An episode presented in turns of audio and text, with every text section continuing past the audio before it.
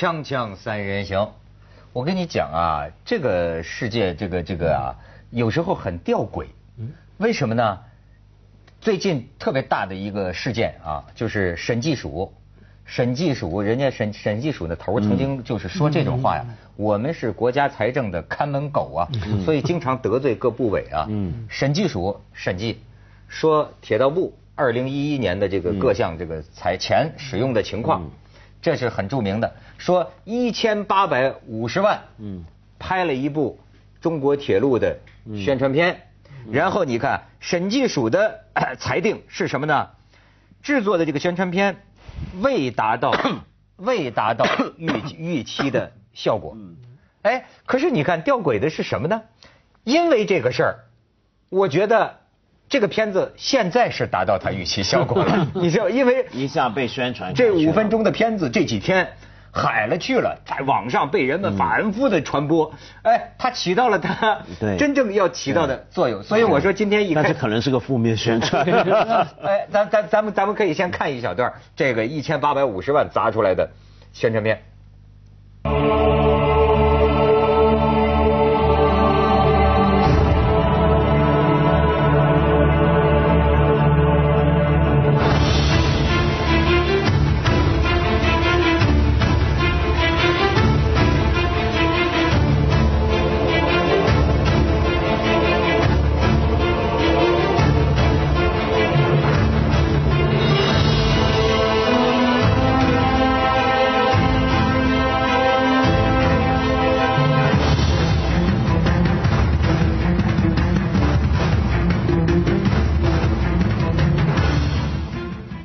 署名我们都看见了，张艺谋吗？我我不相信，我觉得拍的比张艺谋好。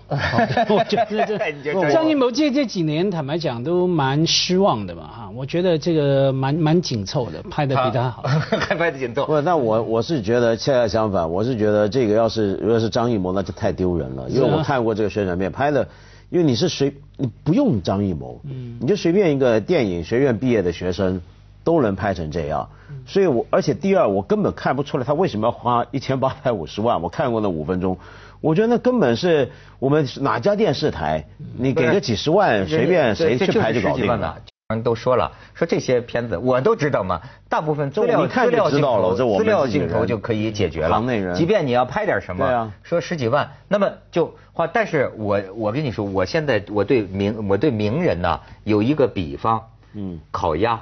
你觉不觉得这个现代的名人呐，他就像烤鸭？你看他肯定很肥，但是所有人都看见他很肥，就是所有人看他很肥啊，他就天天烤，是吧？你越火，你不要火嘛？你越火，你就越烤。虽然有的名人啊，已经就是说，不管你们怎么闲言碎语，我反正打死我也不跟你们聊，我就不说。但是呢，你知道麻烦的就是啊，这个确实有些事情啊，到了某种程度，你不想说。你也不得不说，事关重大，嗯，所以连从来不不吭声的张艺谋回应这些事儿的，对，也回应了，说我是被署名，什么意思啊？就是说我原来就是说啊，要提提意见，嗯，可能也给他们提过意见，但是最后这个片子不是我拍的，我没有参与，而且我一开始就跟他们提出来了，不要署我的名字，可是后来他们在。火车上播的时候，有人告诉我数了我张艺谋的名字，我跟他们提出来让他们拿下来，他们很支持，也没有拿下来，嗯，就有了这么样的一个。重点在于说那个钱，它背后，因为假如说有付是一个付费行为啊哈，他当时当时完全是拒绝的话，那等于是那个拍片的那个单位是违法嘛，你完全抄袭嘛，等于我今天写了一个文章，我用梁文道三个字哈，对，可能是。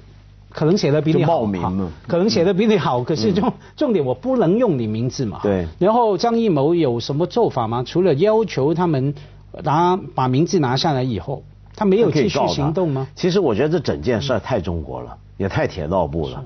首先，呢太铁道部的地方，铁道部从来给我们的印象就是十万搞得定的事，他要花一千万。嗯。你看这宣传片，光一个宣短短的宣传片，他都这么弄。他等于是铁证如山的昭告世人说：“你看我们铁道部怎么会负这么多债？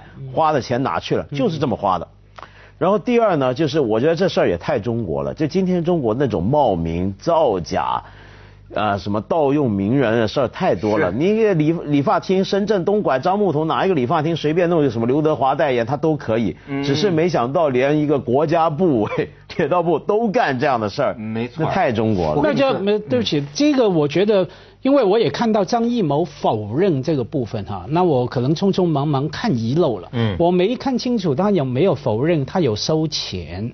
因为这个部分，我们说铁路局，他可以说一千八百多万，我们就给了铁一谋一千五百万，对，我们就是要这个名。铁一谋，真正铁道部导演，对对对，铁一谋，张谋义哈，他说本来叫张谋义，后来呃写错字了哈，因为这个是整个事件的关键。假如他说，我们就觉得张艺谋三个字就值得了，只要他挂名，那后来不排除这个可能是那个 导演或者说艺术家或者说他的公司反悔啊。可能是看过那个片觉得不好，或者说当初合约没有签订妥当哈。嗯。我觉得中间还有很多细节。假如在一个文明社会里面，审计部的那个报告应该会出来的。一千八百五十万里面，可能有一千三百万用在导演费，或者说灯光，或者说什么应酬费用，你要看的。还有指这样才成为一个指标，说它值得还是不值得？我们没有完全没有这方面的材料吧？嗯，呃，应该我觉得这事儿闹这么大呀，这他有关部门总得调查调查，对吧？但是啊，就是说你你你知道，我就听过那种传说，当然你可以说是谣传，对吧？就是说这个铁道部啊，那个什么一个椅子，那卖就就就就就就就一把椅子是多这是多多少万？然后呢？我们决定要发展什么火车了，对吗？然后赶快让家里亲戚，成立公司，成立公司。不是缺缺什么？你就说啊，是我不是生产椅子的，没那没关系，赶快成 这这就钱就就你就中标，你就就哦，这次就说他也没有招标，说一千八百五十万也没有招标，对吧？他就说，哎，这个事儿我一直没见到这特别详实的调查结果啊。可是我在近期的另一个案子里却看到了比较。呃呃，这个这个真的东西，山东的这个原来的副省长，嗯，每次视察都要跟女性开房。当然，我最先看到的是什么什么 什么，是因为这个吸引了我的注意，但是我又看到了别的。最近有一个山东原副省长，呃，给给拉拉拉下马来，就他原来在德州当头呢，嗯，就在在山东那儿，嗯，就说他有一个爱好啊，嗯，他会到县里视察工作呀，嗯，每天晚上最后一个节目啊，嗯，就得跟年轻女性。开房，说他有那那些女性是什么人？是当地小姐，还是他去视察的对象单位里面的女性呢？报道呢就跟我们说到这里。反正他的被查处的问题啊，山东知情人士说涉嫌卖官，几十万一个县官就这种啊，帮助亲属承揽德州重大的工程。我要跟你讲的就是这个事情，就是说呀，为什么我说我有这个这个证明？就是说。他在上海的一个亲戚，这个山东省原副省长叫黄胜啊，他在上海一个亲戚啊，呃，山东省委系统一个知情人士透露啊，经济问题大多跟他这个亲戚有关，他找人成立空壳公司，空壳公司几乎这个空壳公司啊承揽了这个黄胜在德州他能插手到的所有工程，除了市里边的工程，还有下面县里的，甚至小到市政工程当中的路灯采购。都不放过呀，你知道吗？就是就是，呃呃，这个这个这个一家烟台一家公司承接了德州一政府一家宾馆的工程，拖欠工程款，完了这公司就拖欠工程款，烟台的公司多次索要无果，一天夜里。强行把宾馆的两辆车开走，就是中国这种，你说中国特色，要不是钱就把我按车开走。开走之后，黄胜知道之后，这是当地老大了，是吧？黄胜知道之后，命令封锁德州境内公路，把开走的车拦截在黄河北岸。嗯，你想，我跟你说，曾荫权算什么？什么这个梁振英弄了个违章建筑？嗨，这在我眼里这得 锵锵三人行，广告之后见。你看，这这这是内地媒体报道的，这不是我瞎说的。黄胜喜欢玩弄年轻女性，每到视察一天里最后一个节目，十有八九就到宾馆里跟年轻女性开房。特别是这事儿也挺有意思。人民网的一位爱党爱国的网友近日痛苦地说：“黄胜玩弄的女性中，竟然有我的老婆。这位网友一向热爱毛主席，极力维护体制，把那些追求什么民主自由的网友骂为汉奸卖国贼。如此忠心却不得好报，他的老婆竟然遭到高官的玩弄，这我觉得关键在于说，我什么叫做玩弄？要么叫强奸嘛。玩弄就是你自愿的嘛，你可能为了贪图他的权利或者说钱，有什么好处啊？你不愿放弃拒绝那个好处，才甘于玩弄。每个玩弄背后一定是有甘于被这不能叫玩弄，只能说他老婆给他戴绿帽。那这个绿帽的 另一边则是一个高官。那这位现在坚信，但是但这不矛盾。我觉得他如果相信毛主席，热爱毛主席，我觉得不矛盾，因为他现在可以更加坚定的相信。毛主席是正确的，要扫荡所有的这些贪官。呃，最近你知道吗？有一个庙，有一个庙，呃，这个庙里叫洪恩庙，嗯，红色的恩恩情啊，嗯，这个庙里除了摆菩萨是本来有的。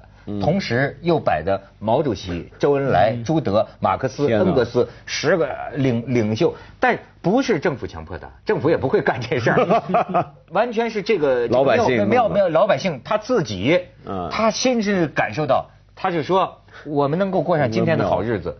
都是这个毛主席，老主毛主席在的时候，我老婆不会给贪官玩弄。而且只要玩弄，一定是有人甘于被玩弄这个概念哈。其实跟这个黄什么黄胜黄胜那情况一样嘛。我刚听你说什么全部包山包海不放过哈。可是关键在于说每一个这样的贪官背后一定是一个集团，一定是可能每一个贪官出来，一定是有一百人两百人。对，不可能这种事在香港不可能发生嘛，因为你一定要申报，对不对？你这个招标的过程里面，谁跟谁有利益冲突，怎么怎么呢？那为什么他能够被容许这样做？那是整个集团嘛。那我觉得只抓他一，每次我看到这种新闻啊，咦，我都好奇，怎么最后坐牢或者说枪毙的就只有一个人呢？那其他人去了哪里啊？那一百人、两百人、五百个人去了。所以家辉，你又不懂国情了。这我们中国很强调一件事，这是个别事件，这个大家不要过分扩大，禁止炒作，你知道吗？我跟你讲，这我你看你你所这个研究的李敖，我也很喜欢，所以我经常注意他的这个讲话。哎，那天我就听见他讲到一种说法，我没有听说过，就是他说这个，你看怎么理解？他就演讲，他讲啊，说这个是现在中国大陆。这共共产党有贪污的现象，他说，但是跟一年的这个经济总量啊相比啊，他得出一个数字是千分之三。我想你也清楚他这个说法。他说千分之三，他就说你要看一个国家的这个主流经济总量在这么样的一个增长，千分之三的这个贪污啊，不算什么太大的这个问题。到不了那个那个那么那么负面的程度，你你我不知道你怎么看？但这个数字我听说对的，但我是后来看到一些学者说这个数字是有点问题。现在比如说中国做了什么事儿，总会有人辩护说这是国情。国情这种辩护的讲法，过去是用来替自己辩护，说我们现在情况是这样，我们跟人家不一样，或者我们处在某个阶段。但是这个国情说它背后有个假设，假设的是我们也想进步。我们有自己的理想，我们在迈向那个阶段，但现在不同了。我觉得现在就很好了，我们盛世了，我们现在最了不起了。所以今天的现实全部都可以肯定。那我觉得，假如真的没理想，还感觉我觉得还可以明刀明枪的做一些事情嘛，哈，有点像苏联时代哈。我们都知道那时候非常腐腐败，到了一个阶段，到了一个阶段，那时候其中一本最畅销的书叫什么？叫行贿指南，对，很清楚的，里面写的 啊，你想要一个通行证吗？大概两瓶伏特加，三条烟，哈。然后你想要拿一个行照吗？驾驶执照吗？哈，大概五条烟，八瓶酒，清清楚楚的，大家可以按照，嗯，我今天要去做个节目，我要替窦文涛脚底按摩三天，要替梁文道捶背，哈，清清楚楚的，那最后就出状况。我们现在也有这种这种书啊，你没见过？前阵子出了本奇书嘛，我还一直想在开卷介绍。叫什么为领导服务？你你没见过吗？真有这本书，市面上卖卖的还挺不错。现在网络版这是小说吧？不，真的这个指南书，嗯，讲的是专门教全国各地做秘书、做书记，不不是书记做秘书，怎么样服务首长，叫为首长服务，然后专门怎么样伺候好他，看他察言观色，他喜欢什么，那个妞不错，我怎么样怎么样，真的就这么一本书。上上烟要上九五至尊。对，真有这么一本书。锵锵三人行，广告之后见。所以我觉得挺好，你知道吗？现在这局面，很多人都肯定嘛。我们这个局面叫做什么？叫领导为人民服务，人民又为领导服务，人人为我，我为人人，多和谐。哎，但是倒不说别的，你比如说，也不说什么领导哈，我觉得这中国的问题啊，不能光归咎于领导。那当然。我觉得这是啊，整个的一个。比如说，我跟你说，我对北京的这个服务业，我体验过多年。当然，也许我吹毛求疵哈，因为咱不能拿香港的标准来比。可是我的确在这个电费、水费、供暖、供水等等事项上，这里边既有国企，可能也没没准也掺杂一些民营的股份。这整个这个服务理念，我就是就是说粗略的这么跟他跟他们讲一句，我总跟他们讲，我说这个北京的这个服务业呀，它的理念呢，就是。把方便留给自己，把麻烦留给别人，你知道吗？就是他甚至也挺高科技，弄这个卡那个卡，但是呢，最后你看啊，他的目的都是他自个儿收钱最方便。